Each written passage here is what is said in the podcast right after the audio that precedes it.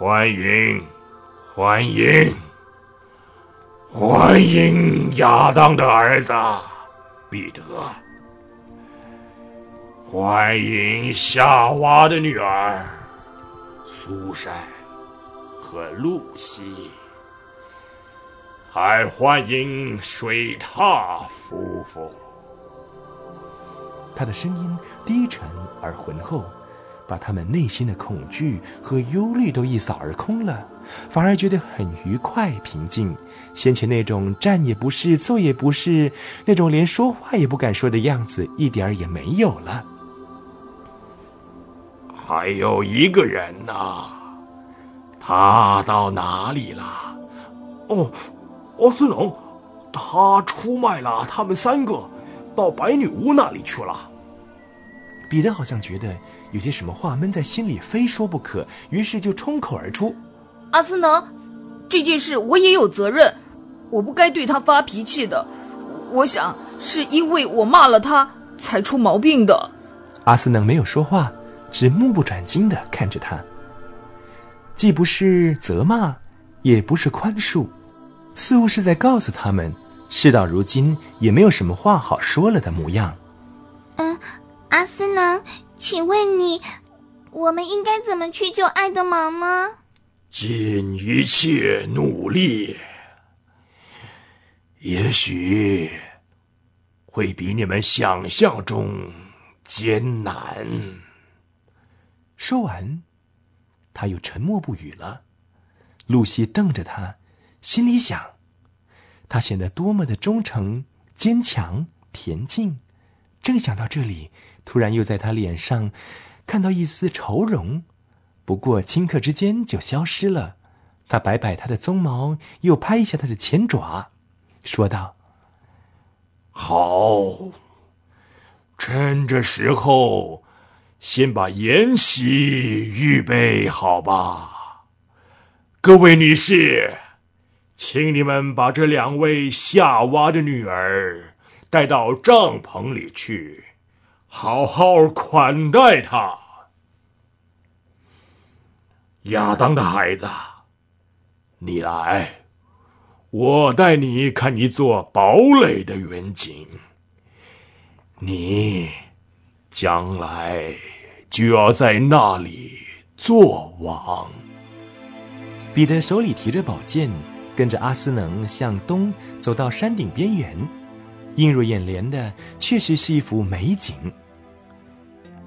人呐，你看，那就是开培拉城堡，里边有四个宝座，其中一个，你将来就要坐在上面为王。我要带你来看。是因为你是长子，而且你将来要做王中之王。彼得没有说话，好像在思索什么。这个时候，突然传来一种奇怪的声音，打破了沉寂，把他从幻想中拉回来，像是一种号声，但是却比号声更有一种意义。是你妹妹吹号角的声音。阿斯能对彼得说：“他说话的音调很低。如果我们说狮王也会像猫低声咪咪叫，而不算是侮辱他的话，那么他讲的这句话时的音调之低，就低的差不多像是猫在叫了。”彼得一时还没有听懂他这句话的意思。等他看到别的动物向前冲过去，又看到阿斯能摆摆爪子说。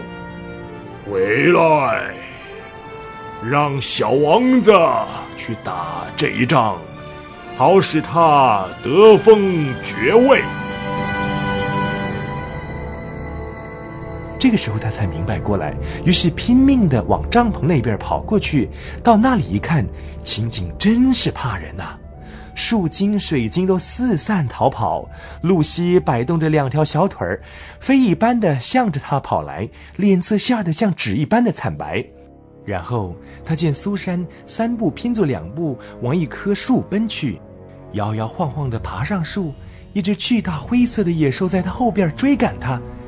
起初，彼得以为那是一头熊，之后看见它像是一只狼狗，尽管巨大的不像一只狗。再后来，他觉得它像一只狼。他用后脚站起来，两只前爪扑向树身，背上的毛一根根的竖起，张牙舞爪，连声咆哮。苏珊头顶上还有一只很粗的树枝，可是苏珊好像爬不上去了，一只脚悬在空中，只差一两寸就要给大狼的牙齿咬上了。彼得觉得很奇怪，为什么他不再爬高一些呢？再不然也应该好好的抓紧才对呀。跟着他才知道，原来苏珊快要昏过去了。如果昏过去，就会掉下来了。彼得并不觉得自己很勇敢，事实上他还是有点心慌。不过这是一回事，救人又是另一回事。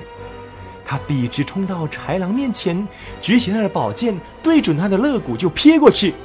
可惜这一剑给那豺狼闪电似的让开了。他反而侧过头来，对着彼得，目露凶光，张开血盆大口，愤怒的嚎叫。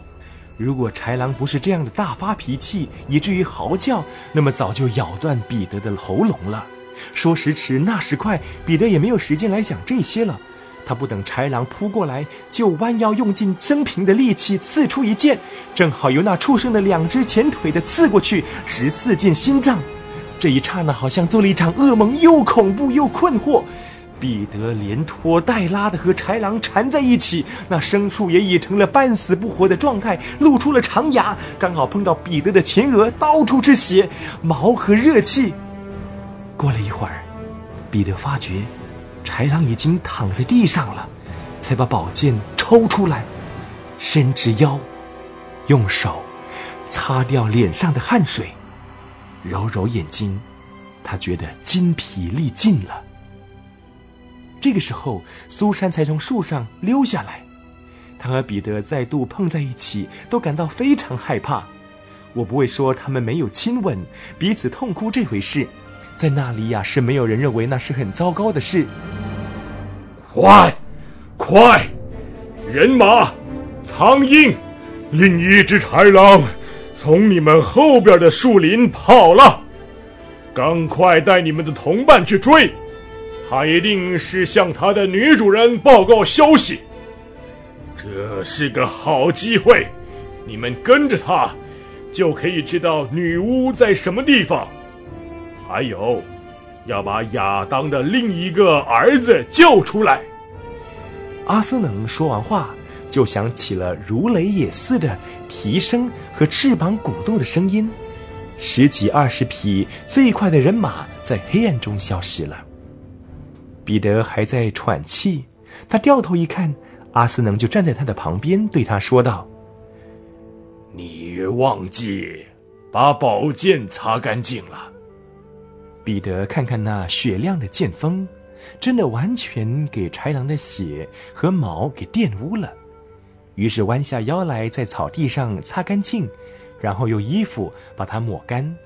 阿斯能又对他说：“亚当的孩子，把剑交给我，跪下来。彼得，你现在是爵士了，也是豺狼的克星。站起来。”以后要记住，不管任何时候，不要忘记把你的宝剑擦拭干净。